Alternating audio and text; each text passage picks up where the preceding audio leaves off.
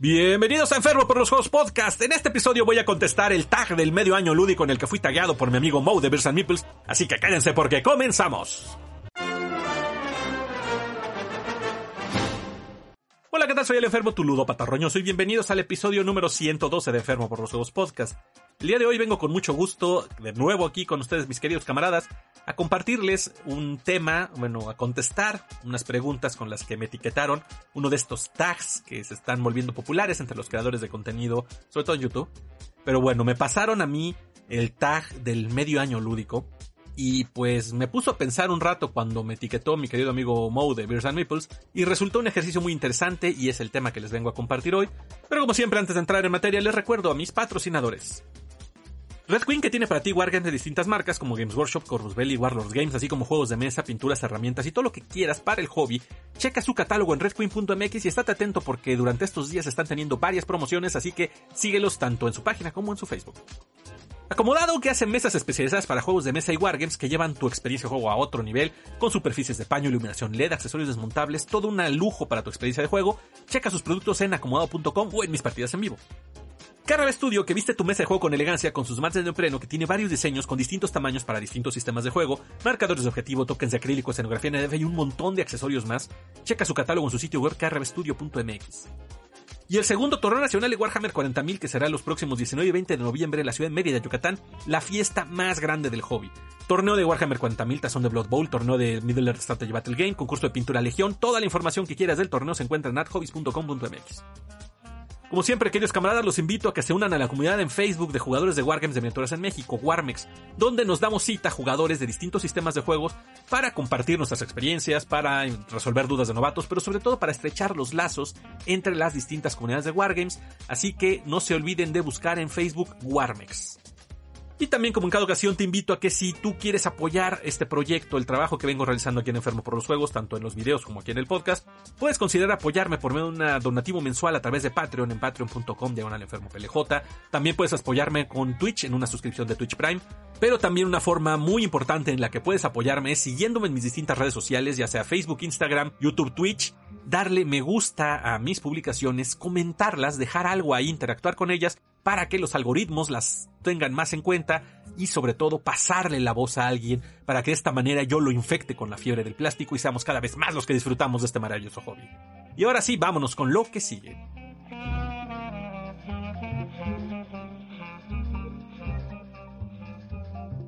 Vámonos con los comentarios del episodio anterior en Evox, que fue la plática con Chomer del torneo del ETC. Y empiezo con Luis García que dice, hola enfermo, consumo tu contenido desde hace un par de años y lo considero excelente. Sigue así, saludos. Muchas, muchas gracias Luis.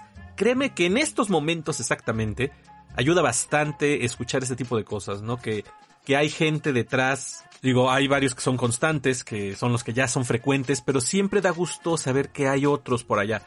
Porque de repente es ah, tedioso, pesado. Bueno, ahorita me pondré a chillar un poco de mi vida, pero muchas, muchas gracias, en verdad, Luis, te mando un fuerte abrazo y gracias por seguir aquí.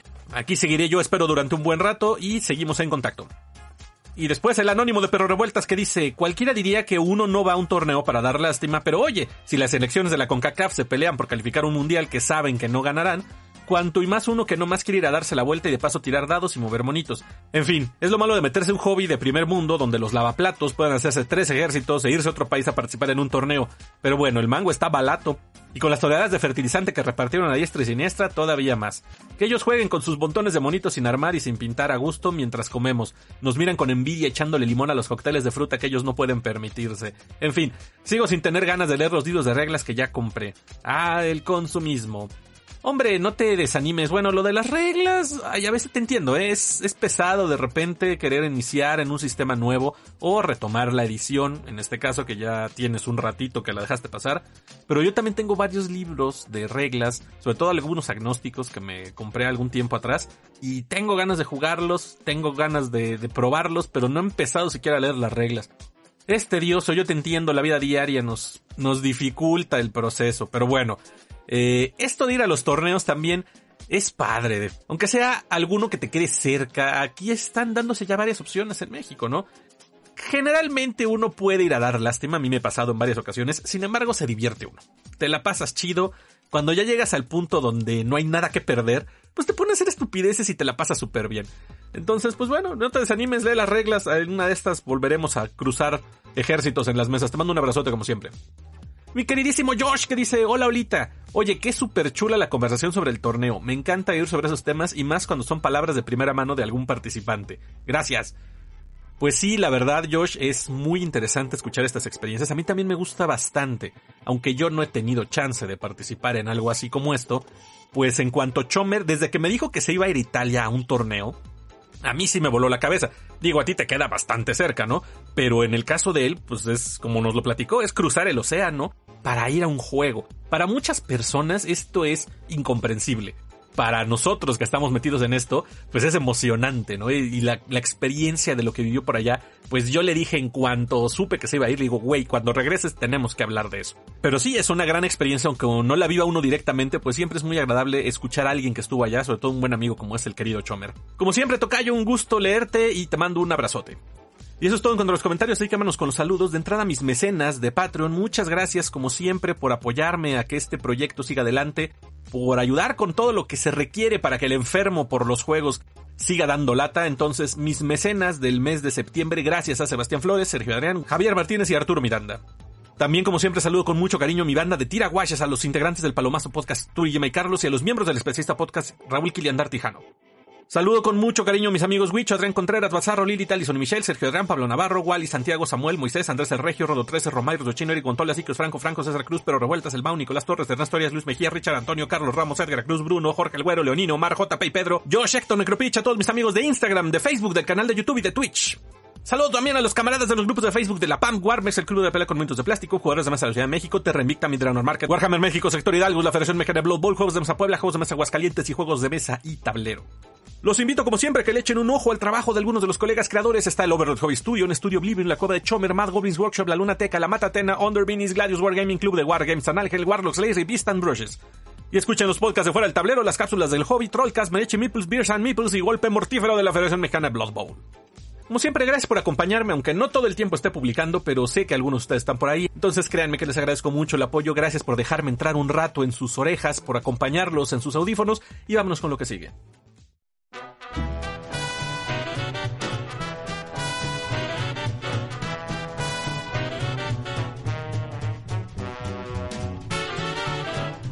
bien, ¿qué ha pasado en estos días que no nos hemos escuchado? Pues bueno, de entrada algunos avisos. Primero, Red Queen, mi patrocinador, cambia de casa. A lo mejor algunos de ustedes ya lo vieron en su Facebook, están en proceso de mudanza, van a dejar la sucursal que está ahorita en la colonia del Valle y se van a mudar a la colonia Ciudad Deportiva, Ciudad de los Deportes. No me acuerdo, es cerca del Costco de San Antonio, ahí por este, la Plaza de Toros. Se van a un lugar mucho más grande, entonces va a estar muy padre. Obviamente los que conocen Red Queen saben que siempre hay un stock enorme, tienen un montón de cosas, así que pues podrán tener más espacio para andar bobeando, viendo todo lo que hay en los anaqueles, pero lo más interesante es que va a haber espacio para actividades, ¿no? Va a haber más mesas de juego, va a haber espacio para los talleres de pintura, porque están haciendo muchas cosas, entonces de nuevo felicidades a Red Queen, eh, la banda que asiste para allá pues atentos porque no va a estar abierta la tienda, sigue funcionando su tienda en línea, eso sí, importante para los que escuchen esto, todavía pueden hacer compras en línea, pero la tienda yo supongo que abrirán, me dijeron más o menos a mediados del próximo mes o incluso antes.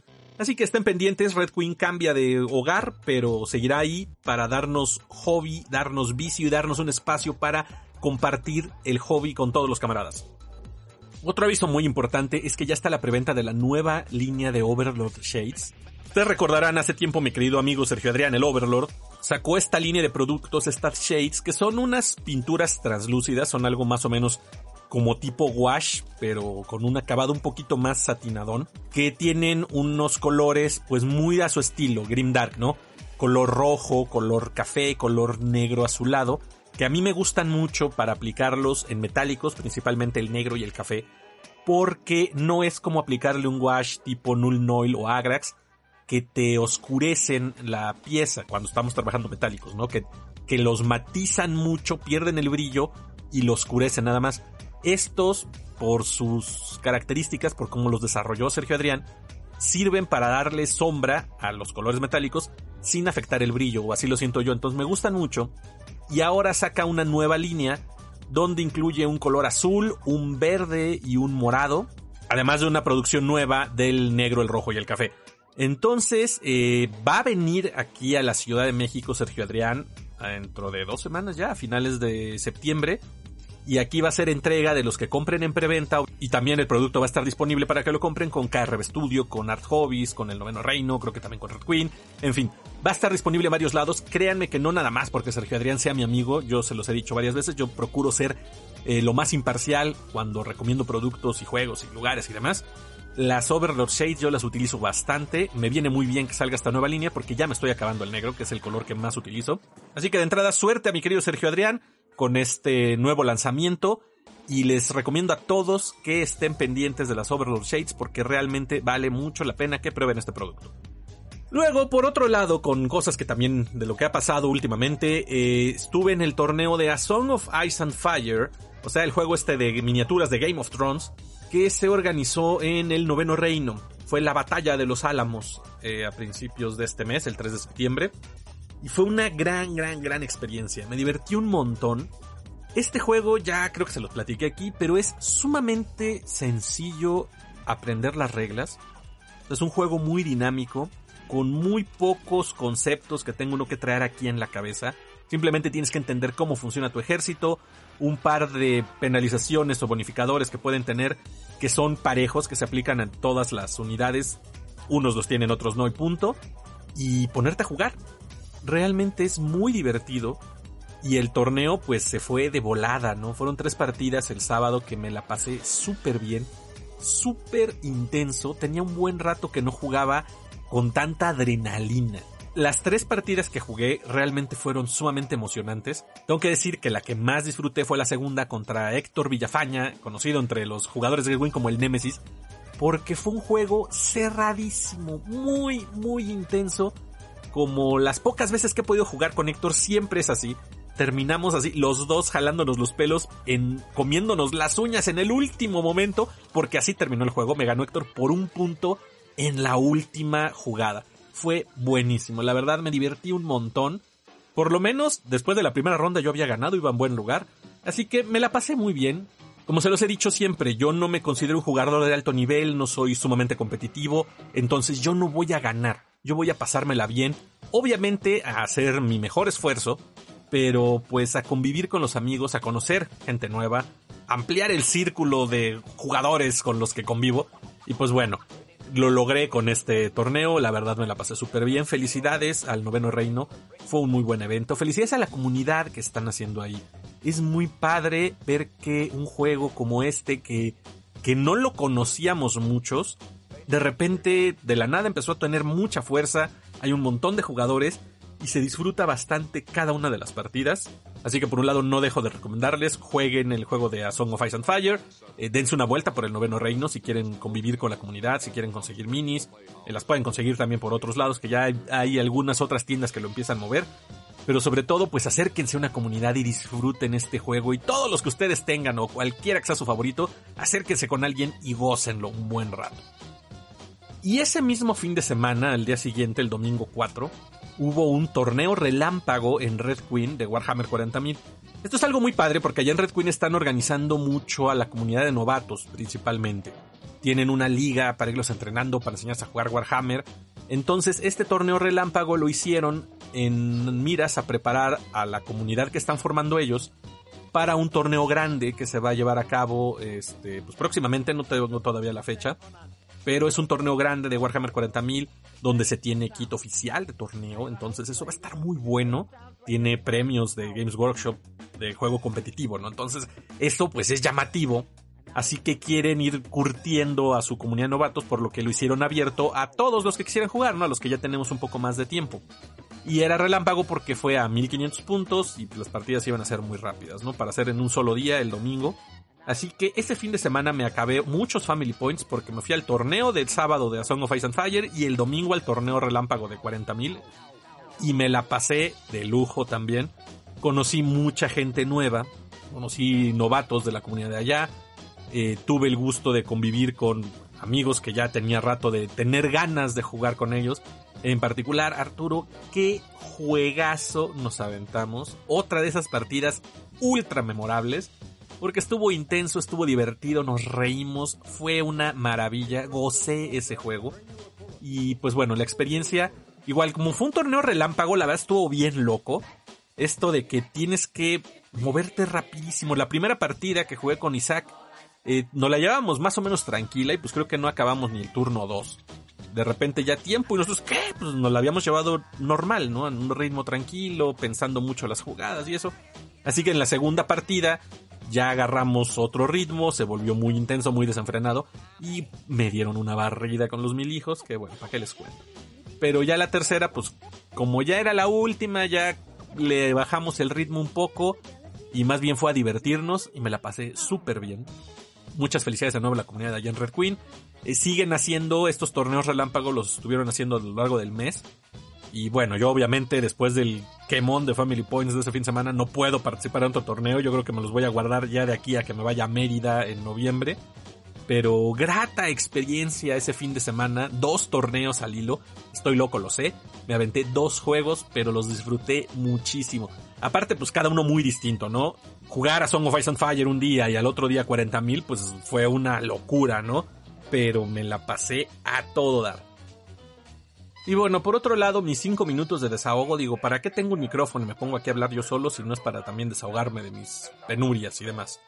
Me ha costado mucho trabajo poder generar los contenidos que hago para el canal. Como ustedes pueden ver o escuchar en este caso para el podcast, pues se están espaciando muchos. De hecho, igual para este fin de semana no tenía una idea muy clara de qué hacer. Fue gracias a que Mo me etiquetó con esto del tag dije, bueno, creo que es una buena idea para tomarla también para el podcast, como hizo él en Beers and Meeples.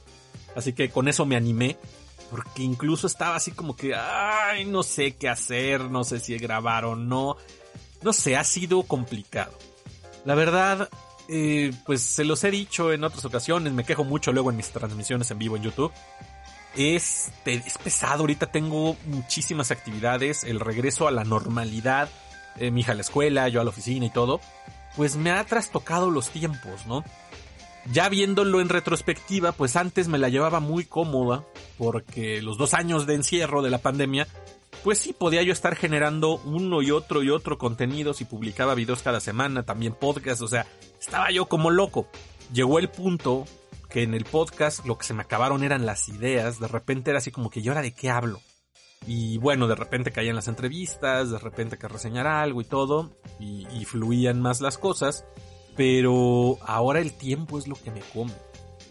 Tengo que platicarles que recientemente me he metido en varias dinámicas, algunos cursos y cosas por el estilo de productividad, ondas así, y estoy muy emocionado.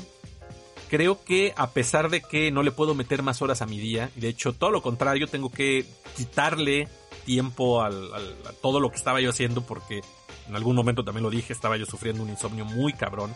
Era de todos los días, durante toda la pandemia, si no me metía yo algo, no podía dormir. Así que he estado en consultas con especialistas de sueño y demás. Y ya estoy más o menos agarrando un buen ritmo.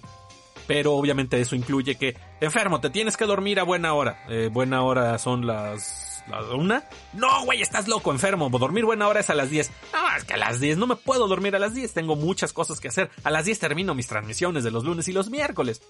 Bueno, este, 11. Ay, 11 todavía es temprano. Bueno, 12 a más tardar. Órale, 12, trato hecho, ¿no? Entonces, bueno, trato de dormirme a las 12. Pero eso implica que pues ya tenga que dejar todas mis cosas, mis pendientes, mis actividades para el otro día y demás listo. Pero sin embargo va funcionando. Y lo que decía, ¿no? A pesar de que no hay manera de que le consiga yo más horas al día, sí estoy consiguiendo encontrar algunos enfoques para, para mi trabajo, para mis actividades, que me están ilusionando y llevando a pensar que tal vez pueda retomar un cierto ritmo, a lo mejor no el que tuve en la pandemia, pero sí sobre todo videos. Les tengo que confesar que incluso no sé, ya ahorita me cuesta trabajo pensar en sentarme en la silla, ponerme la cámara enfrente y hablar. No que le tenga miedo a la cámara, sino que realmente tiene mucho que no lo hago. O sea, grabar un video. Cuando hago las transmisiones, pues es igual, sentarme frente a la cámara y hablar, eso no es problema. Pero ya el tener un guion, porque mis videos los hago con un guion, y estar hilando las ideas, darle la estructura bien y todo, híjole, de repente no sé por dónde retomarlo, ¿no? Ya como que uno se desacostumbra, es como un músculo que no ejercitas, ¿no? De repente te entumes. Así que de hecho, tengo la intención firme que después de que grabe esto que estoy grabando del podcast, eh, tengo un guion ya preparado para un video. Espero poderlo realizar porque es algo que aparte se me hace interesante. Es el juego de Hitodama de mi amigo Adrián Luzarreta de Lighthouse Games. Pero bueno, eso ya lo verán en el video. Si es que lo logro sacar esta semana como tengo propuesto. Y veremos qué tanto me funcionan estas dinámicas de productividad de hombre responsable, de adulto que estoy tomando. Pero que, que insisto, me emociona la idea de poder retomar todo este proyecto de Enfermo por los Juegos con más fuerza. No se me quitan las ganas, eso sí, las ganas las sigo teniendo y como decía hace rato con los saludos, ¿no? Me dio mucho gusto que Luis me dijera que lleva años siguiendo el contenido. Es muy bonito. Es muy padre que sepa yo que hay gente que, que conoce mi trabajo, que voy a las tiendas, a los torneos y me dicen, hola enfermo, ¿cómo estás? Qué gusto, yo conozco tus videos, yo empecé en el Warhammer por ti, cosas así. Créanme que es bien bonito. Se siente padre, se siente muy satisfactorio el hecho de que este trabajo que yo hago, porque insisto y siempre se los digo, es un trabajo, lleva su proceso, lleva un tiempo que le tengo que dedicar y lo disfruto bastante cuando tengo esa, esa retroalimentación cuando leo comentarios, cuando me encuentro gente que me saluda, que me dice y demás. Eso es lo que hace ahorita que valga mucho la pena. No porque esté dejando dinero, a final de cuentas esto no me reditúa todavía. Yo no quito el dedo del renglón que incluso en algún momento esto de alguna forma se vuelva redituable y me permita alejarme un poco del trabajo de José Miguel y dedicarle más al trabajo del enfermo. Pero el punto es que yo sigo teniendo el gusto de estar aquí, así que pues simplemente lo que me emociona es encontrar la forma de volver a explotarlo más, de generar más contenidos y poder pues compartir todas las cosas que quiero compartir tanto aquí en el podcast como en los videos, en fin. Eh, ya está, eso es lo que quería venir a sacar un poco de mi pecho porque de repente créanme que sí me es un agobio que tengo. Que digo, no he hecho nada para el canal, no he hecho nada para el podcast y es una carga que de repente traigo y aunque muy amablemente varias veces cuando me quejo de estas cosas me dicen, no te preocupes enferma, aquí seguimos la madre. Sí, gracias, créanme que es bonito, pero aún así es un compromiso que tengo de entrada conmigo, que digo, tienes que hacer esto y el no poderlo echar a andar me pesa.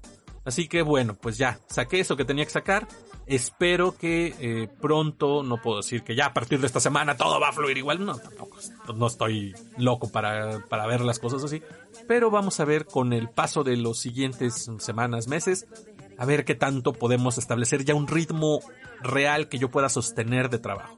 Pero bueno, ahí está lo que les quería decir y ahora vámonos con el tema de hoy.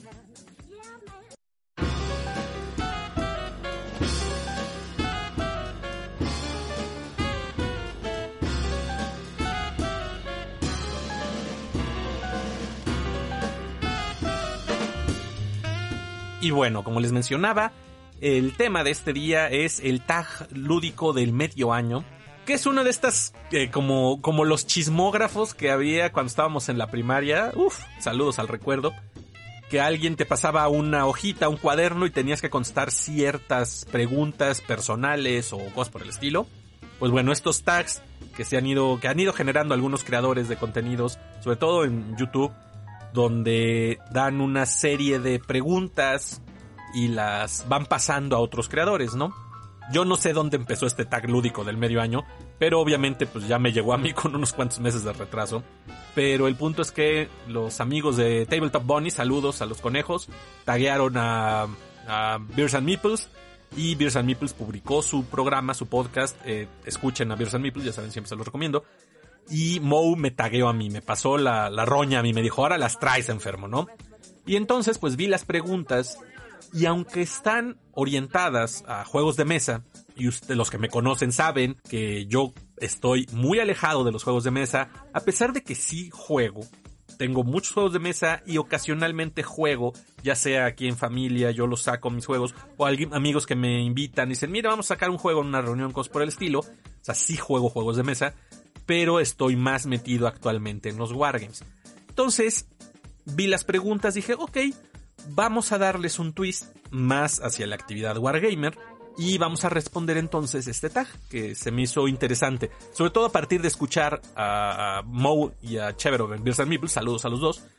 Eh, dije, bueno, creo que esto que están hablando ellos, trasladándolo a mi experiencia este año con los Wargames, eh, sale algo interesante. Así que vamos a darle. Y de entrada, pues bueno, saludos eh, de nuevo a Beers and Meeples. Gracias, Mo, por taguearme y sobre todo gracias por lo que comentaste en la pregunta número 9. créeme que yo también lo disfruté bastante. Vámonos entonces con el tag lúdico del medio año. La primera pregunta es, ¿cuál es el mejor juego que has jugado en lo que va de 2022? Insisto, yo lo estoy tomando ahorita, si lo tomáramos como al medio año tal cual, no podría responder lo mismo, pero definitivamente tengo que contestar que es A Song of Ice and Fire, el juego de Game of Thrones de miniaturas, ya he hablado bastante de él, estuve varios meses metido hasta el cuello en eso porque uno, cuando empecé a jugar, dos, cuando mi amigo Adrián me reta a pintar starter contra starter, que de hecho no lo mencioné en los comentarios, pero bueno, lo menciono ahorita. Adrián me desafía y dice, vamos a pintar nuestros starters. Tú con los Lannister, que yo escogí como mi facción, él con sus Baratheon. Dijo, vamos a ver quién termina, ¿no? En un plazo de un mes. Y como después viene la convocatoria al torneo y los dos nos apuntamos, le dije, ¿por qué no lo cambiamos mejor en lugar de starter contra starter a lista contra lista? Porque así pues se aprovecha el esfuerzo para llevar algo pintado al evento. Y Adrián me dijo, ¿seguro, güey? Yo dije, sí, seguro, no me importa, ya saben, ¿no? La clásica de, ah, no pasa nada, ahí voy, ¿no? Y pues bueno, resulta que la lista de Adrián tenía muchos menos modelos porque él juega con caballería. Y yo tenía un montón porque yo pura infantería, aunque no eran del starter. Por eso dije, es que no el starter, yo del starter utilicé muy poco. Pero bueno, en fin. Eh, ese reto, paréntesis, concluyó en empate. Yo terminé pintando 38 miniaturas. Adrián también terminó creo que 32, si mal no recuerdo. Pero en términos de lista, que era lo que estábamos jugando, o sea, en unidades, no estábamos contando minis porque yo tenía más. Eh, pues quedamos empatados prácticamente. Entonces, pues fue una muy buena experiencia, pero agotadora, eso sí pinté como animal, o sea, pinté muchísimo, muchísimo lo que fue finales de agosto y principios de septiembre. Terminé ahorita alucinando esas miniaturas.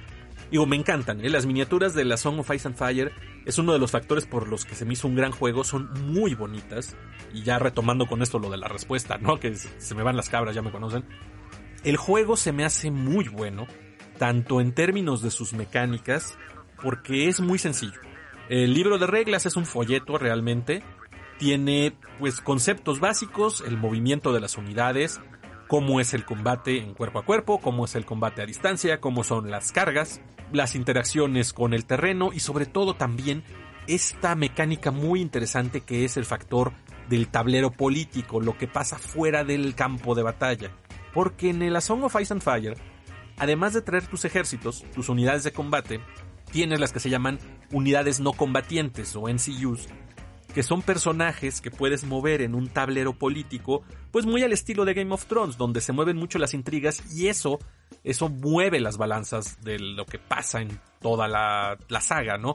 Entonces tienes personajes pues como toda la familia Lannister, ¿no? Tyrion, Cersei, Jaime, Kevan, este, Tywin, Lady Olenna Tyrell, que como la aluciné es personajazo.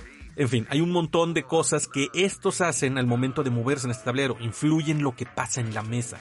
Así que es tan importante en el juego lo que estás haciendo con tus unidades de combate como lo que haces con tus personajes. Al grado tal que, por ejemplo, en el torneo, en mi última partida, perdí por eso, por el tablero político. Porque elegí yo mal mi acción. Si yo hubiera tomado una acción que me permitía hacer un movimiento, con el personaje que tenía yo a la mano, hubiera podido ganar. Pero como me equivoqué en el tablero político, ya no hubo manera. Yo traía más fuerza en la mesa, pero no pude aplicarla para ganar. Entonces, es algo que hace que este juego sea sumamente interesante y además que es rapidísimo. Las partidas se van de volada, los golpes y la violencia empieza pues casi casi desde el turno 1 pero las interacciones que se dan con el tablero político hace que el juego se mueva mucho más rápido, que sea muy dinámico y cada una de las casas tiene algo temático de acuerdo a las cosas que vimos en la serie o en las novelas que lo hace muy disfrutable. Y como punto adicional, creo que ya lo había mencionado en algún momento, las miniaturas de entrada son hermosas, son de Cool Mini or Not, pero además vienen cada una, cada facción tiene su propio color de las miniaturas. Entonces, tú pues prácticamente puedes comprar tu caja de inicio del juego o tu caja de inicio de facción, sacarlas llevarlas a la mesa y jugar con un ejército diferente al del oponente, a menos de que tenga la misma facción, claro, ¿no? Pero si tú juegas Lannister como hago yo, pues tus minis son rojas. Si juego contra Baratheon, pues tus minis son como amarillas. Entonces, al momento de sacarlas de la caja, leer las reglas es, pues yo voy rojos contra amarillos, ¿no? Tal cual. No es minis grises contra minis grises, que es el efecto que tiene un wargame normal si no has pintado tus miniaturas, ¿no? En cambio aquí es, tienes tus minis de color desde el momento que las sacas de la mesa. Obviamente ganan muchísimo cuando las pintas, se ven hermosas. Realmente disfruté muchísimo pintar mis miniaturas de este juego porque se ven bellísimas en la mesa ya pintadas. Pero si eres de esas personas que les da miedo o flojera pintar, pues tú puedes de todas maneras jugar este juego tal cual lo sacas de la caja, porque no necesita ensamblar nada. Así como lo compras, así lo pones en la mesa. Lo cual, insisto, es un factor que para muchos que, que no les gusta el hobby del modelismo, del armado, de pintado y demás, pues es un factor a favor. El que tengan estas posibilidades de jugar así como va. Entonces, para cerrar la pregunta, el mejor juego que he jugado en lo que va del 2022, definitivamente tengo que decir que es A Song of Ice and Fire de Cool Mini or Not. Segunda pregunta. Mejor expansión que has jugado en lo que va de 2022. Esta precisamente es de las preguntas difíciles de adaptar, ya que en el mundo de los juegos de mesa, sobre todo actualmente ahorita, cuando sale un juego de esos que hacen mucho ruido, eh, generalmente ya viene con expansiones detrás ya sea que es un Kickstarter, que las expansiones algunas veces las meten como stretch goals, pero si no las sacan aparte para los que no compren el juego en Kickstarter, o que el juego, si tiene un éxito considerable, inmediatamente vienen atrás las expansiones, porque pues, a final de cuentas es dinero.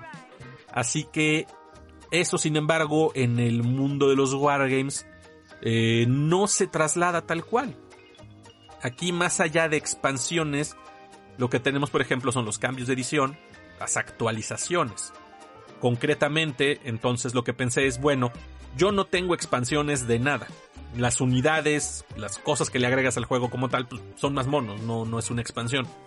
Pero sí, en términos de Warhammer 40.000, las actualizaciones de códex, pues podrían ser como una especie de expansión al juego, ¿no?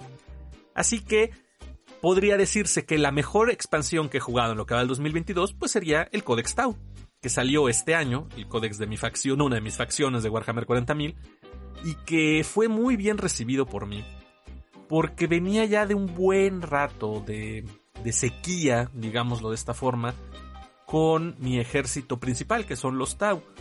En octava, cuando empecé a jugar, pues era un ejército bueno. Tenía un desbalance en el sentido que disparaba muchísimo, y no combatía nada, obviamente, pero era muy peligroso al disparo. Así que cuando jugaban conmigo mis amigos, pues obviamente tenían que buscar la manera de eh, rodearme, de sorprenderme para que yo no los cosiera tiros. Y generalmente, bueno, era parejo el asunto. Pero empezaron a cambiar al principio algunas cosas, nuevas este, actualizaciones de Codex, eh, los Psychic Awakening y demás y cada vez empezó a ser más difícil para, para mí jugar Tau de una manera en que yo lo disfrutara y que me fuera bien en el juego. Insisto y, repito, lo he dicho muchas veces, yo no juego a ganar así, ser el mejor del universo, pero también algo que es un hecho es que caga que cada vez que sales a jugar algo y que lo pones en la mesa te dan una nalguiza, ¿no? O sea, dices, ok, no quiero jugar a ganar, pero quiero tener posibilidades, ¿no? Y la realidad es que Tau, salvo ciertas listas muy específicas, con una función así, tal cual, tú juegas para hacer esto y nadie te va a ganar. Dices, ok, pero tienes que jugar, por ejemplo, la infame lista de los Triptide, ¿no? Que era 3 Riptide y 60 drones. Puta, qué hueva. Era esconder los drones todos alrededor del Riptide, que nadie los vea, y entonces los Riptide van a estar cosiendo a tiros a lo que se les ponga al alcance, y a los Riptides no los van a poder matar porque están los drones salvando y con esa cantidad de drones nadie los podía bajar. Dices, ok, sí, es imparable esa lista, pero qué hueva jugar así. A mí no me gustan esas cosas. De hecho, a mí siempre me costó trabajo jugar el típico modo Tau Castillo, porque eso me aburre. Yo, a mí me gusta moverme por la mesa, traer unidades que puedan pegar. Estoy un poco loco a final de cuentas, ¿no? Y tal vez viéndolo en retrospectiva, Tau no era la facción ideal para mí, pero me, me gustó, me llenó los ojos, ¿no? Y entonces, pues a final de cuentas, desde finales de octava y luego ya cuando empezó la novena edición, mis Tau quedaron por el suelo. Lo que a mí me gustaba jugar o lo que a mí me gustaba experimentar con mi códex definitivamente no tenía posibilidades. Fue una tras otra, tras otra, tras otra, que cada vez que lo sacaba me ponían una, una golpiza. O sea, llegó a ser ya deprimente y, me quitó las ganas de jugar 40.000 porque era aburrido. Era de entrada frustrante el hecho de, pues si me voy a ver con algún amigo en casa de no sé quién, en alguna tienda, lo que sea, los que juegan 40.000 lo saben, ¿no? Es cargar un montón de chivas. Llevarte tu ejército, una lista de 2.000 puntos, es cargar con varias cosas. El poner la mesa, la preparación del juego, mínimo te llevas, mínimo, mínimo, si te le llevas rápido es media hora, 40 minutos. Y para que después de eso, en un turno, ya te hayan barrido de la mesa, puta, ya estaba hueva. Decías, no, es que sabes que me voy a tardar más en sacar los monos de que tú en matarme. Entonces, ya no tenía ganas de jugar con Tau. Y el códex cuando sale, pues le da un nuevo vigor, ¿no? Insisto, después de más de un año que estuvo por el suelo, pues viene una actualización muy grande, con nuevos perfiles de armamento, más movilidad al ejército, una forma distinta de aproximarse al juego que lo hace más agresivo y lo puso muy interesante. Entonces, creo que esa fue, o así, bueno, si lo vemos de esa manera, es la única expansión que he jugado en lo que va de 2022, pero es que realmente no se me ocurre otra manera de trasladar este concepto de las expansiones en los juegos de mesa a los wargames, pero bueno, mi mejor expansión en 2022, tengo que decir que fue el Codex Tau. Pregunta número 3. Juego que salió este año y no has jugado, pero mueres de ganas de hacerlo. Este tengo que decir que es Horus Heresy. Si bien es un juego que ya tiene mucho tiempo, el juego de la herejía de Horus de, Warhammer, eh, era un juego de Forge World, eh, con las reglas que estaban nada más ahí, las miniaturas solo se conseguían por allí, y pues era prácticamente inconseguible aquí, ¿no? Bueno, sí podías conseguirlo, pero era un dineral absurdo, o conseguirlo en el chino. Y la verdad realmente ni siquiera había visto nada al respecto. Pero ¿qué sucede? Que este año lanzan la caja de Age of Darkness, de Horus Heresy, que es una edición nueva que saca Games Workshop, trayéndose el juego de Forge World a la línea regular, lo que quiere decir que está disponible en todos lados, que es de plástico, que es mucho más accesible, con reglas nuevas, por lo menos así lo entiendo yo, que son sumamente interesantes. Es como Warhammer 40.000, pero no es Warhammer 40.000, esto sería propiamente Warhammer 30.000, porque es 10.000 años antes de la actualidad de lo que se está viviendo en Warhammer 40.000. Y tiene reglas que son muy similares, pero no completamente iguales. Tiene algunas otras mecánicas diferentes. Los que saben han dicho que es más como Warhammer de séptima, la cual yo no conocí, entonces no podría decirlo. Pero vaya, tiene conceptos que no se aplican tal cual en el 40.000 y que me llaman la atención. Realmente sí me llama mucho la atención jugar este juego conocer estas reglas diferentes, pero además las miniaturas, qué bonitas están. Todo lo que están sacando nuevo de la herejía es hermoso. Ahorita estoy trabajando con los Space Marines porque los voy a usar para los mil hijos. Eh, con el Contemptor, el tanque, bueno, los, los tanques que han sacado, los distintos Dreadnoughts. Estoy maravillado y sí tengo muchas ganas de probar esta edición del juego o esta versión que es Horus Heresy pero pues no me ha dado tiempo con todas mis otras actividades y además de que no he terminado ni siquiera de armar todo lo que venía en la caja porque vaya que la caja de Age of Darkness trae una cantidad absurda de plástico. Simplemente son 40 Space Marines, un tanque, un Dreadnought, 10 Terminators, 2 Pretors, bueno, es una cosa brutal. Realmente si alguien tiene la curiosidad, entre paréntesis hago el comercial, vale muchísimo la pena que se compre en la caja de Horus Heresy, aunque el precio eh, no es barato, sí suena como un trancazo fuerte que anda entre los 5 o 6 mil pesos mexicanos. Eh, su valor en plástico es el doble. Literalmente hice las cuentas y vale más o menos el doble suelto lo que trae que lo que cuesta la caja. Así que ampliamente recomendable y las minis son hermosas porque son diseños nuevos y están muy muy chulas de llevar a la mesa. Así que bueno, ese es el juego que tengo muchas ganas de jugar, que salió este año, Horus Heresy de Warhammer 30.000. Pregunta número 4. Mayor decepción en lo que va del año. Esta es interesante y me puso a pensar un buen rato cuando oí la pregunta, la estaba meditando. Y tengo que decir que es, nuevamente, el Codex Tau. Entonces vas a decir, enfermo, pero dijiste que salió tu Codex y lo disfrutaste mucho y no sé qué, y está muy bueno. O eres de esos chillones que después de que lo nerfearon, estás diciendo que le dieron en la madre y que Tau ya no sirve otra vez y que se van a ir al cajón y bla bla bla, guau guau guau, eres una nena chillona. No. El códex salió bien. Cuando salió el códex Tau estaba bastante macizo. Al poco tiempo, como es normal cuando Games Workshop hace un lanzamiento, deja que pasen por lo menos, no sé, un mes, dependiendo si no está muy roto el pedo, y le hacen modificaciones, nerfean lo que se tenga que nerfear, bufean lo que se tenga que bufear, etc. En el caso del Codex Tau, sí, efectivamente tuvo algunos ajustes, pero no fue nada radical. No fue nada que dijeras tú, útale, era, era la base, el pilar del juego. No, le quitaron el atributo core, bueno, la palabra clave core a los broadsides, quitaron el factor de penetración incrementado en el Montcast, cosas que no son tan graves. Pero entonces, ¿por qué te decepcionó, enfermo? ¿Por qué fue tu mayor decepción? Por lo siguiente. Cuando sale el códex, pues yo principalmente juego con mis amigos. Mis principales puntos de reunión son casas de alguien o aquí en mi casa o cuando me voy de retiro con los tiraguaches a nuestra fortaleza de la soledad. Entonces, principalmente juego con mis amigos.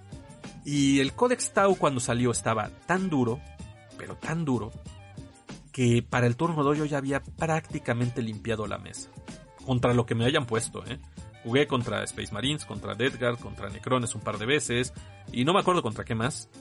Y en general, así como salió el códex prenerfeo, barría yo la mesa. Y eso no está chido.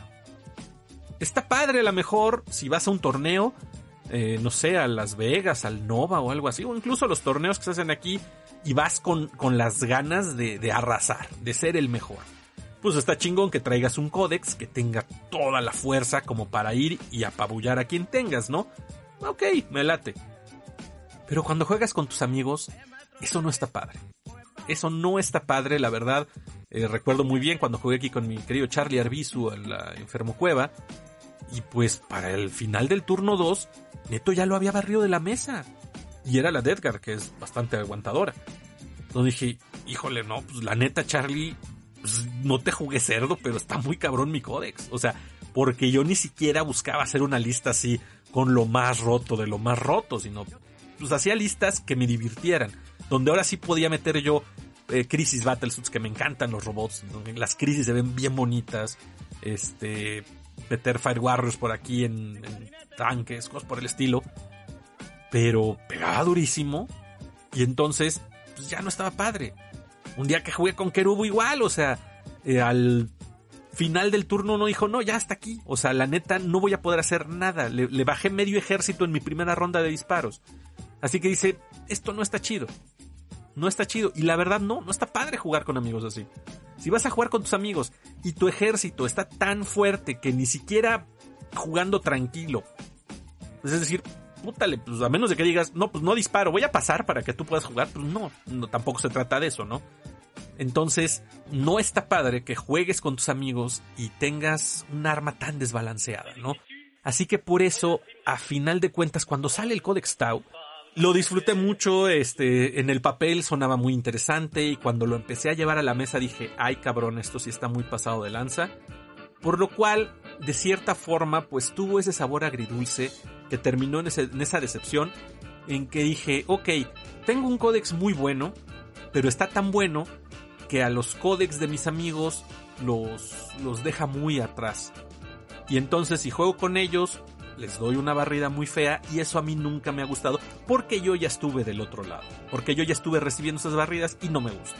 Así que, pues ahí quedó el códex con el paso del tiempo, con los nerfeos y los cambios que han habido como el Armor of Contempt, ya cambió esto, ya no está roto. No es un códex que esté hasta arriba. Creo que es un códex que está parejo. Los Tau, eh, si ustedes revisan listas de torneos y demás, pues salen varios Taus arriba. O sea, sí hay manera de explotar muy bien este ejército, sin ser un ejército meta.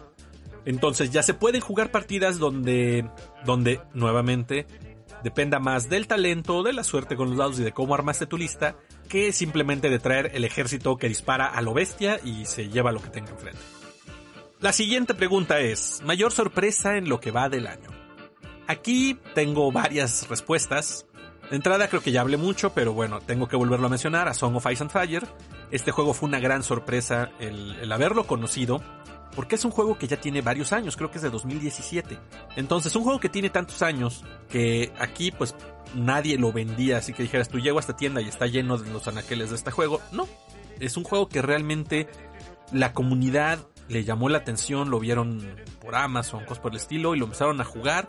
Y eso empezó a contagiar a otros y a otros y a otros. Y ahorita, pues en el día del torneo éramos alrededor de 20 jugadores y faltaban algunos de los que sé que juegan, ¿no? Realmente el juego se hizo muy popular, creció demasiado.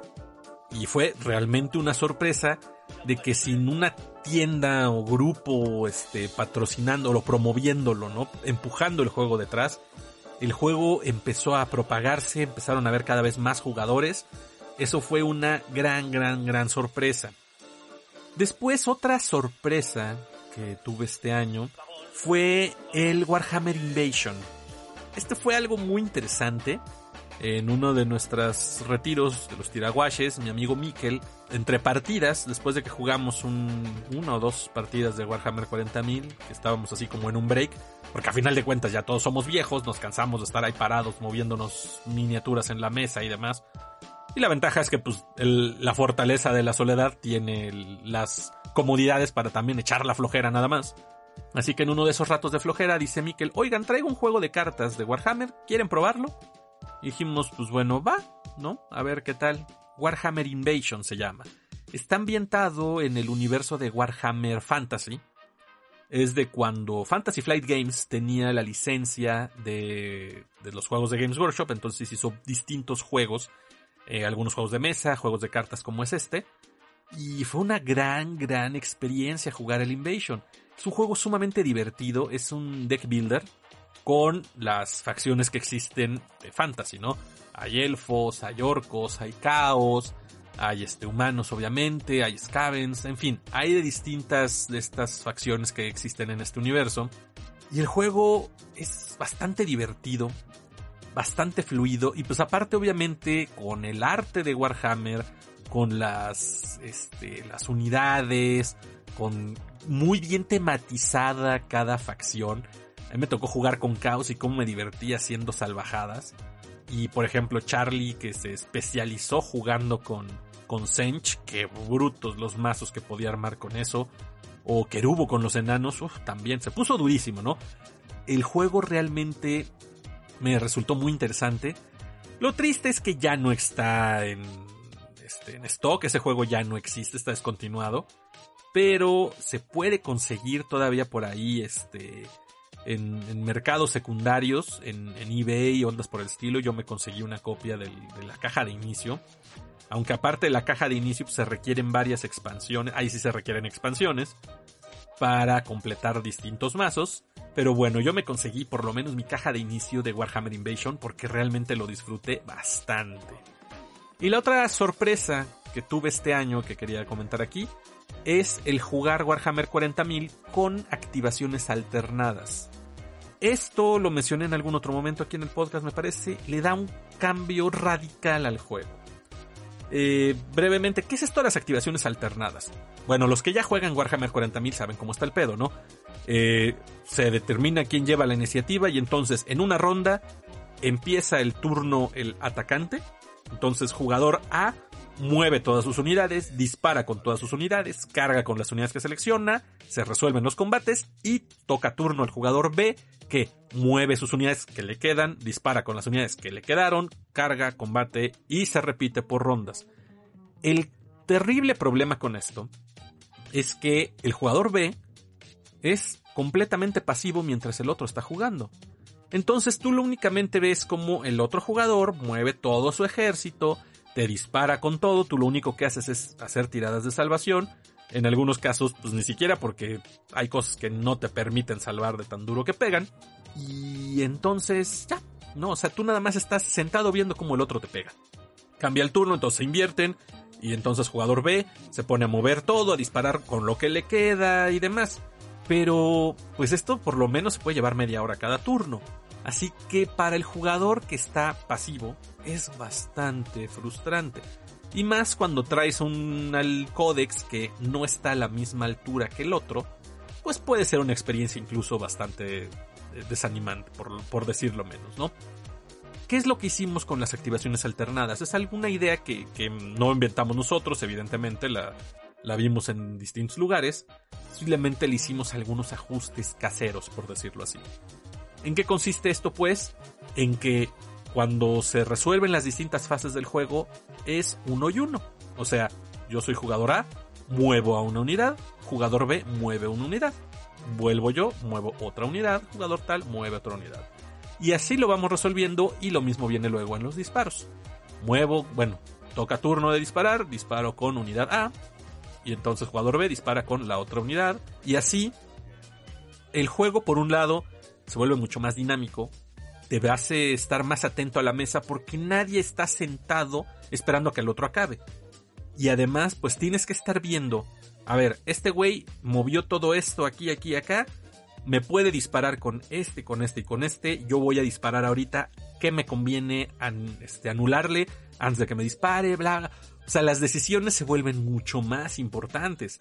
Así que el jugar Warhammer con las activaciones alternadas fue un, un cambio muy agradable. Veníamos de precisamente lo que les comentaba, ¿no? De cuando estrené mi códex y que barría a varios de mis amigos, que se puso muy gacho el asunto, a probar esto de las activaciones alternadas que le dio, para nosotros por lo menos en mi grupo de juego, una vida nueva al Hammer. La verdad lo disfrutamos mucho, así que fue igual una grata sorpresa jugar Warhammer 40.000 con activaciones alternadas. Siguiente pregunta. Autor favorito en lo que va del año. Esta es complicada y la iba a dejar sin contestar, porque yo en lo personal no soy de autores si de repente veo videos de creadores de contenidos o escucho este podcast, conversaciones y demás de, otros creadores que hablan de juegos de mesa, pues mencionan que, que, la cerda y que Bruno no sé quién, o sea, y mencionan autores y la verdad yo no tengo ni la más remota idea. Yo soy de esos que veo la caja, si el arte está bonito me llama la atención, lo juego o lo compro, si ya me lo recomendaron, si ya lo he jugado, me lo llevo. Nunca, nunca me fijo en los nombres. Cuando dicen, ah, es que mira, este cuate es el mismo autor de que, ahora le chido, ¿no? O sea, ni enterado. Hasta jamás me entero de eso. Yo no soy de esos, que digo, y muy respetable quien lo haga, ¿no? Dice, es que yo juego todos los juegos de fulano de tal, ¿no? Que ni me entero, realmente yo ni me entero. Y más en el mundo de los wargames, eh, ya, ya aterrizándolo acá, pues es menos, este, común. Sí, hay sistemas, sobre todo los más, algunos más pequeños, más indie, si quieren verlo así, que pues sí son desarrollados por unas dos o tres personas. Pero ya, por ejemplo, Warhammer 40.000, pues tú no sabes quiénes son todos los que están detrás. No es una persona la que publica las reglas, ¿no? Entonces, no es tan común, por lo menos en los juegos de este tamaño, que venga un autor principal, ¿no? Que digas, ah, sí, es que Warhammer es de fulano de tal. Entonces yo no le pongo atención al detalle de los autores. Sin embargo, resulta que al estar viendo precisamente el ya multicitado A Song of Ice and Fire, eh, viene la Mega XP y anunciaron al invitado especial que es Eric Lang, que fue Eric Lang, ¿no? Obviamente yo no tenía ni idea de quién era, pero dije voy a ir a la Mega, pues voy a aprovechar la ocasión para buscar platicar con este señor. Entonces, pues hay que hacer la tarea y ver quién es. Y oh sorpresa, cuando reviso su trayectoria, veo qué juegos ha publicado, pues él es diseñador de A Song of Ice and Fire, él es diseñador de Warhammer Invasion, él es diseñador del juego de Star Wars Living Card Game, que fue lo que me implicó entrar a X-Wing y lo que terminó en lo que estoy haciendo ahorita. Y también diseñador de Dice Masters, otro juego que disfruté mucho en su momento. Así que pues fue una enorme sorpresa el decir, ah cabrón, yo actualmente juego juegos de Lang y sus juegos han sido importantes en distintas etapas de mi vida. Vaya que fue interesante enterarse de eso, ¿no? Así que si tengo que decir, citar a un autor favorito en lo que del año, pues tengo que decir Eric Lang, sin saber. Realmente, insisto, yo no sigo autores, yo no conozco de autores, porque pues yo nada más soy soy muy simple, ¿no? Me gusta, voy, no me gusta, pues no, y ya. Pero bueno, fue una agradable sorpresa y me hizo reflexionar precisamente esto, ¿no? Darme cuenta que este año he consumido muchos juegos de Ringlang sin saber que son de él, ¿no? Pregunta número 7. ¿Qué juego te tiene obsesionado ahora mismo? Bueno, perdón, pero yo soy una persona obsesionada en términos generales y cualquier juego que yo tenga es una obsesión. Enfermo por los juegos a final de cuentas, ¿no? Pero bueno, si tuviera que decir un juego que me tiene entre comillas obsesionado es Warhammer 40.000. Esto es más bien porque es el juego, mi juego principal. Es el que juego con la mayoría de mis amigos, es el que todos tenemos. Si bien tengo ya muchos otros sistemas de juego y los estoy empezando a probar en distintos entornos, como fue el torneo de, del Noveno Reino, o como otros juegos, el Marvel Chris Protocol que juego con mi amigo Mar, el Wild West Exodus, distintos juegos que tengo y que me gusta jugarlos, que me gusta explorar las posibilidades que tienen, ir conociendo las distintas comunidades que hay. La realidad es que por mi grupo de amigos, por donde empecé en este proyecto, sigue siendo Warhammer 40.000. Y más, con mayor razón, que fue en junio el torneo del sector Hidalgus, que viene ahora el Nacional de Mérida, que se están realizando varios torneos aquí en la Ciudad de México, en distintas partes del país. Entonces, pues Warhammer 40.000, independientemente de que tenga otros juegos que me llamen la atención o que los esté dedicando mucho tiempo, sigue siendo como que el principal punto de atención, ¿no? El que se lleva el reflector, al que hay que estar pendiente todo el tiempo, porque a final de cuentas cuando entra alguien a mis transmisiones de los miércoles o los de los lunes y dice, oye enfermo, ¿ya viste este nuevo anuncio que hizo Games Workshop? O oye enfermo, quiero entrar a Warhammer 40.000 que me recomiendas o cosas así. Independientemente entonces de todo lo que me guste alrededor, siempre tiene que terminar regresando uno a Warhammer 40.000. Así que pues es el juego que me tiene centrado, por decirlo así. Obsesionado estoy con todo. Pregunta número 8. Juego que más te ha hecho reír. Aquí sí voy a salirme tantito de los Wargames, porque sí he jugado juegos de mesa, a final de cuentas, como les dije. Y aquí tengo que decir que es el Soviet Kitchen. Es un juego de mesa muy sencillo, pero bastante interesante y muy innovador para mí, por lo menos que estoy, soy muy desconectado de estas cosas. Es un juego que Debir me, obsequió y le agradezco muchísimo siempre estos detalles de Debir cuando me envía este, cosas para conocer y demás. Bueno, Debir me envió este juego que cuando lo vi al principio dije, pues, ¿qué es esto, no? Es una caja pequeñita que dice Soviet Kitchen, el arte está muy llamativo. Y cuando lo abro solo trae cartas y en las instrucciones decía que necesitas una app para jugarlo, ¿no? Y entonces así como que, hay un juego con app, como que me dio, eh, no sé, ¿no? O sea, me dio rarita, cosita, ¿no? Como buen viejo, este, amargoso que soy, ya digo, ay, es de meterse con los aparatos, no sé. Pero bueno, un día decidí jugar con la enfermita y entonces, este, reviso bien las reglas y las cartas todas son ingredientes. Y la aplicación te da las recetas, las instrucciones de lo que tienes que preparar. Entonces, pues los ingredientes son cosas bien locas, ¿no? Llantas, clavos, botas, carne podrida, cualquier casi cosa inmunda y de colores, ¿no? Entonces la aplicación te dice, pues tienes que preparar este platillo que es de tal color y entonces tú tienes que meter las cartas, cada una trae un código QR, entonces la aplicación pues escanea los códigos y con esto mete los ingredientes al procesador de alimentos. Pero pues tú tienes que buscar mantener un balance entre que no se te mueran los, los camaradas, porque tú estás, es una cocina soviética, estás alimentando a la gente del ejército, y por eso pues no tienes mucho presupuesto, no es alimentarlos con lo que haya. Entonces tú tienes que hacer algo que se vea medianamente comestible y que no los mate. Y pues hay ingredientes que el color a lo mejor es, se presta más para combinarlo y que, te dé los colores que te pide la aplicación, pero a la vez son, eh, son alimentos tóxicos. O sea, son ingredientes que van a generarle daño, traen un cierto nivel de toxicidad.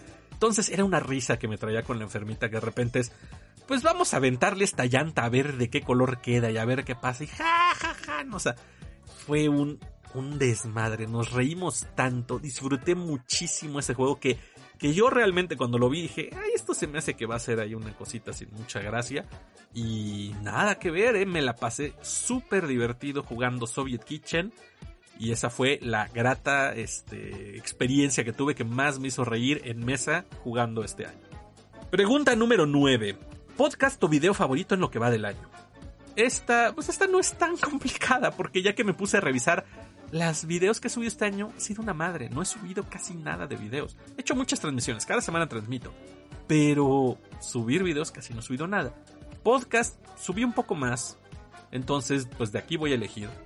Y estuve viendo y, a pesar de que hubieron varios que definitivamente han sido muy interesantes. Eh, por ejemplo, cuando hablé yo solo, empecé a hacer estos programas de la senda del nerd. Entonces hablé de Star Wars. Eh, también este, hablé con Mo de Beers and Meeples, hicimos un especial de Star Wars, aunque no fue mi podcast, pero, pero hablamos de ese, por ejemplo. Eh, también tuve a Chomer hablando de impresión 3D, que fue un tema sumamente interesante. Cuando vinieron los creadores del juego de Médula, que creo que me, me emocionó muchísimo, se me hizo interesantísimo el tema. Pero ya que los estuve revisando, tengo que decir que el podcast que más disfruté hacer este año, en lo que va de este año, es el episodio de la senda del nerd de los juegos. Estos...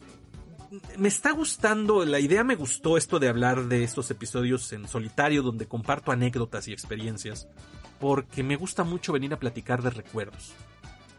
Cuando empecé a escribir el guion para este de, la, de los juegos de la senda del nerd, pues fue un, una luz de recuerdos, ¿no? De, uy, esto, uy, aquello, uy, cuando tenía esto, cuando compré tal, cuando iba tal, cuando jugaba en tal, cuando compartí con tal, o sea, este juego, este otro, puta. Fue una cantidad de recuerdos muy bonitos que, que, que definitivamente ese es el programa que más disfruté preparando y hacerlo, ¿no? Eh, creo que ese, el de la senda del nerd, los juegos, es mi favorito en lo que va del año. Y por último, pregunta número 10. ¿Qué juegos quieres jugar antes de que se acabe el 2022? Pues bueno, quiero jugar, como ya mencioné, entre los que tengo muchas ganas, es el Horus Heresy. Ese es un juego que quiero jugar antes de que acabe el año, aunque sea con las miniaturas a medio pintar.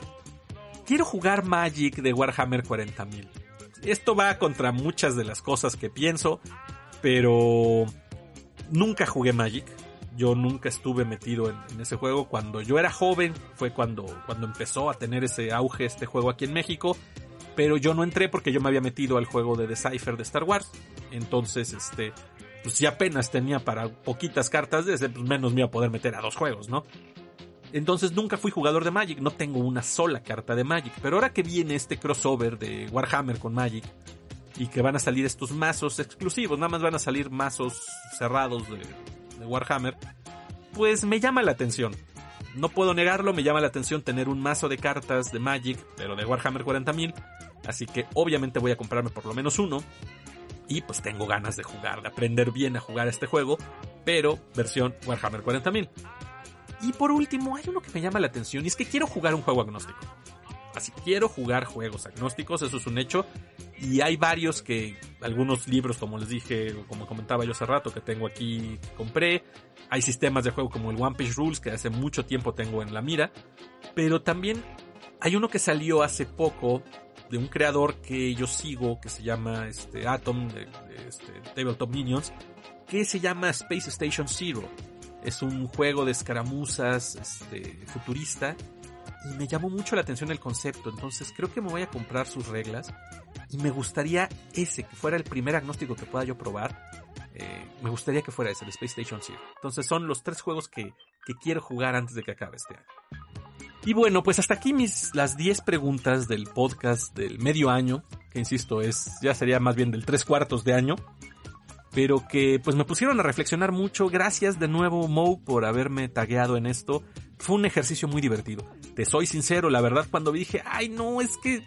O sea, inmediatamente nada más lo vi, pensé en juegos de mesa y dije, he jugado muy pocos juegos de mesa este año, no tengo nada que decir.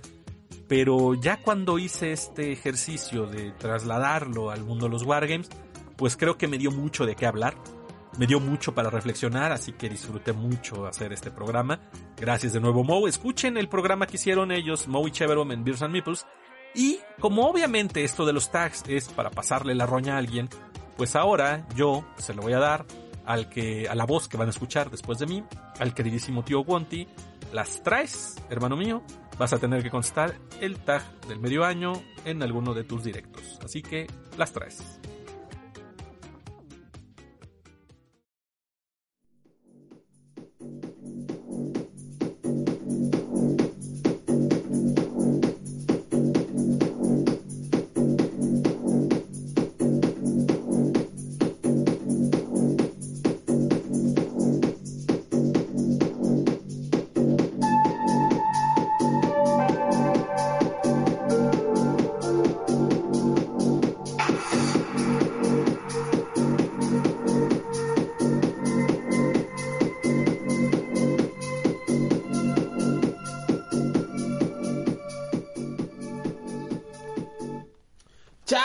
Y mariachis.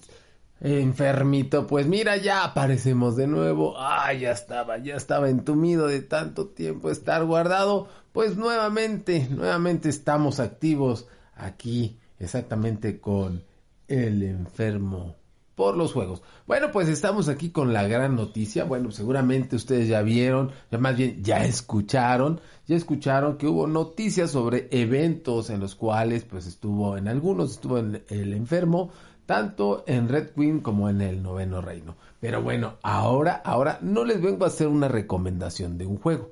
Les vengo a recomendar un evento que vamos a tener este fin de semana. Y no me refiero que vamos a tener en una tienda, sino que llega el torneo monstruoso y mexicano de Kinop Tokyo. Así es, Kinop Tokyo hace nuevamente su aparición en las tierras mexicanas y que mejor que no en una tienda, ni en dos, ni en tres. Son como 20 tiendas que hasta ahorita se han inscrito para que tú vayas a jugar para que tú vayas a participar y para que tú te puedas llevar, sí, un, un, un personaje exclusivo para México. Bueno, pues les explico, les explico cómo está el asunto. Resulta ser para todos aquellos que más o menos conocen este juego de King of Tokyo o que conocen en su totalidad. Bueno, pues este pues se hizo la invitación, se hizo la invitación enfermito para todas las tiendas que eh, pues han tenido un buen desempeño en las ventas de Kinop Tokyo, bueno pues se les hace partícipes de un kit de eh, premios, los cuales bueno pues se van a hacer el día 24 de septiembre. 24 de septiembre es la cita en tu tienda preferida, en tu tienda en donde vayas viendo que se va a realizar el evento no solamente en Ciudad de México, señores, sino también, sino también en provincia. Obviamente, si tú me estás oyendo en España, me estás oyendo en Argentina, me estás oyendo en algún otro país que no sea México, pues te quedarás con las ganas. Bueno, pues ¿de qué trata este evento? Pues prácticamente es inscribirte en tu tienda preferida, en tu tienda checa, checa por favor eh, el documento en Mx y ahí vas a poder encontrar esta invitación del torneo monstruoso mexicano de Kinop Tokyo. Ah, tiene un nombre tan largo que tan fácil era torneo de Kinop Tokyo, ¿verdad? Pero bueno, ya saben cómo nos las gastamos. Pero bueno, ahí está. Eh, resulta ser que pues, septiembre es una fecha muy especial para todos los mexicanos. Este, al igual que noviembre, pero creo que básicamente septiembre es ese mes que por este por cuestiones de independencia, bueno, pues le tenemos mucho cariño y bueno, pues para todos aquellos que oímos septiembre y ay mamá, hasta nos tiemblan las patitas, ¿verdad? El que entendió, entendió y el que no, pues siga escuchando. Bueno, pues resulta ser que en México se han hecho dos, dos personajes exclusivos para regalar en México. Uno es el Quetzalcoatl y otro es el, este, el ajolotl, el ajolotito que se estuvo regalando en la Mega XP pasada eh, fechas de este año 2022. Bueno, pues eh, eso sí les puedo decir que Quetzalcoatl todavía se van a entregar y se van a entregar, son parte de los premios de este torneo. No va a haber ajolotes, no empiecen a alborotarse, ajolotes no, no se hicieron muchos. Quetzalcoatl no quiere decir que haya muchísimos, pero obviamente ya se están acabando. Eh, se van a entregar también unos dados exclusivos para estar jugando este juego de Kinop Tokyo. Son los dados que, pues, son dos dados rojos, dos dados blancos y dos dados negros. negros, este, verdes, verdes, verdes. Es que el centro son negritos. Los dados es la particularidad que tienen estos dados. Estos dados se van a entregar, eso sí, les doy, les doy la noticia, les doy la primicia. El que los gane guárdelos, porque en serio ya no hay. Quetzalcoatl todavía quedan, pero este dados ya casi ya no hay, entonces hagan todo lo posible por ganarse esos dados. ¿Cómo va a ser el torneo, muchachos? Pues insisto, tú vas a tu tienda, checa, checa si van a cobrar, si no van a cobrar, qué van a dar de premios, pero los premios asegurados es para el primer lugar le van a dar un Quetzalcoatl y unos dados. Para el segundo lugar le van a dar un Quetzalcoatl. Obviamente si la tienda quiere dar algo, bueno, pues ya ponte, ponte en contacto con ellos. ¿Cuáles son los lugares que eh, pueden ir, ir a jugar? Se los menciono así rápidamente y más o menos en qué ciudad están. Ajá. Yo nomás les voy a dar eh, una fe de ratas que tuvimos nosotros. Pero bueno, esperemos que se pueda corregir.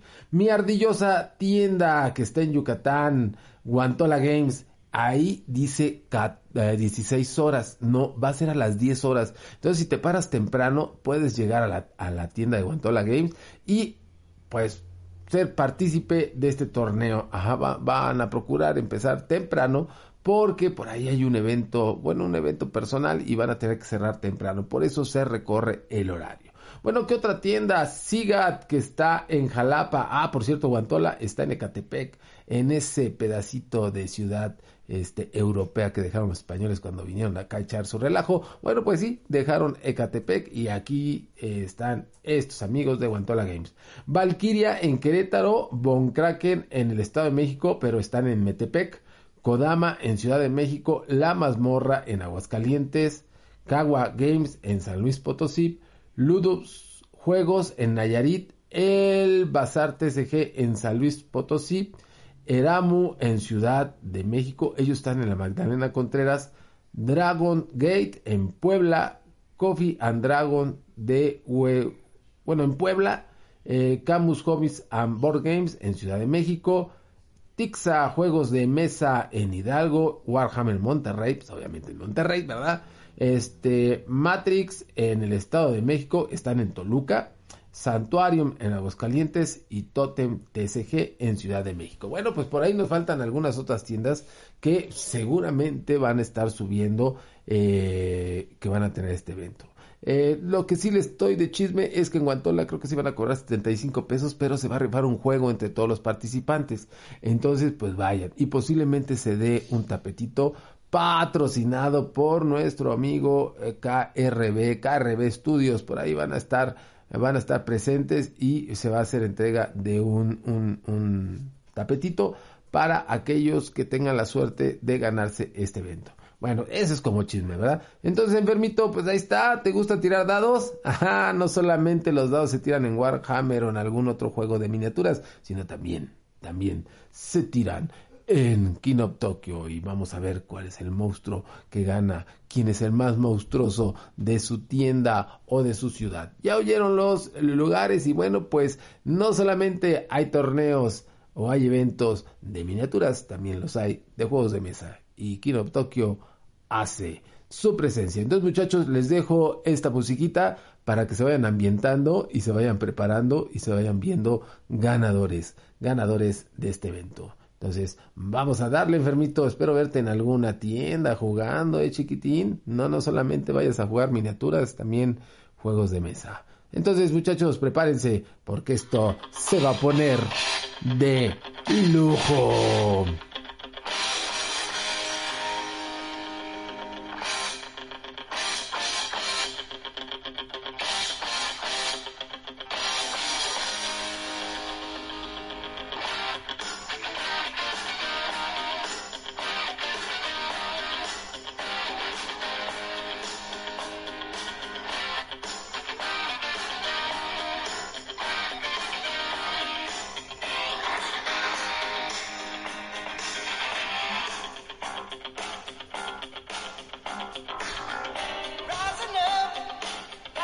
Pues así es, así es muchachos. Bueno, prepárense, vayan practicando las tiradas, vayan haciendo las poses más monstruosas o monstruosas que tengan, porque aquí hay que impactar, impactar ya sea con puntos o haciéndole daños con tus garras. Pero no olvides de curarte porque los dados también te curan. Y si tu estrategia no es pegar o curarte, pues también lo puedes hacer a base de energías y comprar esas cartas que te van a dar la victoria. Ya sabes, ahora sí queda, saca los dados, saca los monstruos, saca el tablero y saca el monstruo que traes adentro. Nos vemos enfermito, ya me fui largo, pero la verdad lo disfruto mucho. Cuídense y nos vemos en la próxima que espero que no sea en tanto, tanto tiempo. Nos vemos. Bye.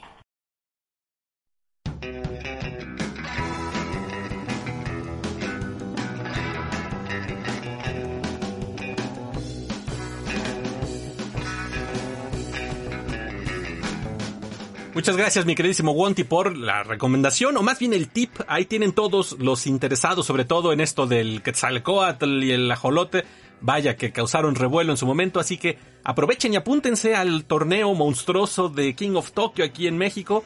Y bueno, pues cualquier otra duda que tengan, ya sea respecto a este evento o cualquiera de los juegos de mesa que hay alrededor de este mundo, pueden preguntarle al queridísimo Wonti en Wontola Games en Facebook y ahí él en sus múltiples directos seguramente le responderá todas las dudas que lleven.